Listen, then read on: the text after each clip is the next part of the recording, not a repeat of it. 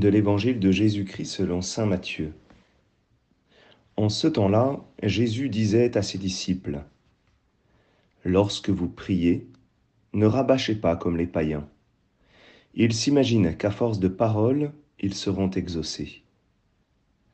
Ne les imitez donc pas, car votre Père sait de quoi vous avez besoin, avant même que vous l'ayez demandé. Vous donc, priez ainsi. Notre Père, qui es aux cieux, que ton nom soit sanctifié, que ton règne vienne, que ta volonté soit faite sur la terre comme au ciel. Donne-nous aujourd'hui notre pain de ce jour.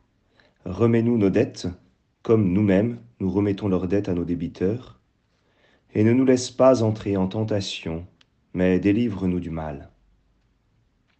Car si vous pardonnez aux hommes leurs fautes, votre Père céleste vous pardonnera aussi. Mais si vous ne pardonnez pas aux hommes, votre Père non plus ne pardonnera pas vos fautes. Acclamons la parole de Dieu.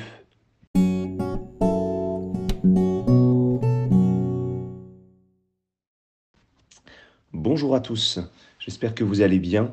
Alors, nous avions dimanche Jésus tenté au désert après 40 jours de jeûne. C'était peut-être le jeûne, la tonalité euh, de l'évangile. Hier, nous avions un évangile sur l'aumône, comment est-ce que nous prenons soin euh, de notre prochain, de celui qui a faim, qui a soif, qui est nu, qui est malade, qui est en prison? Et puis aujourd'hui, euh, nous avons un évangile sur la prière. Voilà les trois piliers euh, du carême, le jeûne, l'aumône et la prière.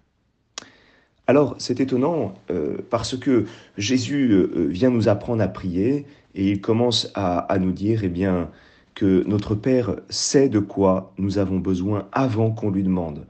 Alors pourquoi lui demander puisque notre Père sait notre besoin avant qu'on le lui exprime?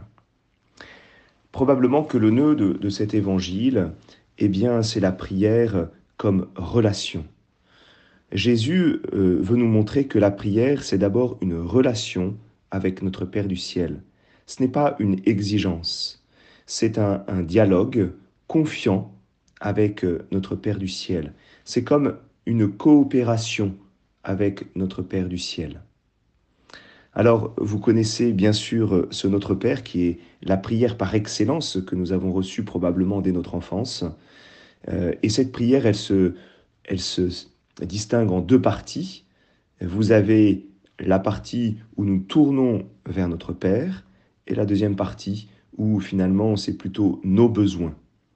Et nous avons ainsi euh, la première partie avec ton nom, ton règne, ta volonté, et la deuxième partie euh, avec euh, donne-nous, remets-nous, délivre-nous. Et rien que cette structure, entre guillemets, du Notre Père, nous fait rentrer justement dans la relation, en nous tournant d'abord vers notre Père, pour ensuite nous tourner vers nos besoins à travers la demande.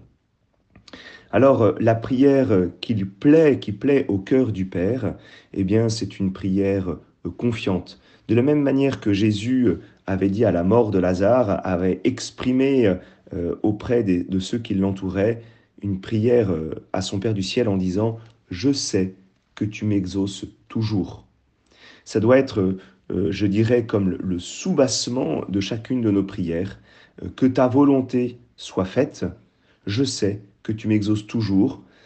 Alors c'est vrai, quelquefois de manière étonnante, mais c'est cette confiance profonde qui me fait vivre la relation avec mon Père du ciel. La prière euh, du Notre Père est aussi une prière qui nous fait rentrer dans la prière de Jésus c'est-à-dire dans ses sentiments, dans sa relation personnelle avec le Père. Quand Jésus euh, nous dit de dire après lui notre Père, eh bien, nous nous mettons comme à côté de Jésus, avec Jésus. C'est-à-dire que le nôtre, eh bien, fait de Jésus euh, notre frère. C'est avec lui que nous disons notre Père. Et ainsi, euh, nous nous mettons à sa suite pour vivre des mêmes sentiments que lui, pour vivre de la même relation que lui avec notre Père du ciel. Alors aujourd'hui, euh, c'est l'occasion de redécouvrir, bien sûr, cette prière du Notre Père.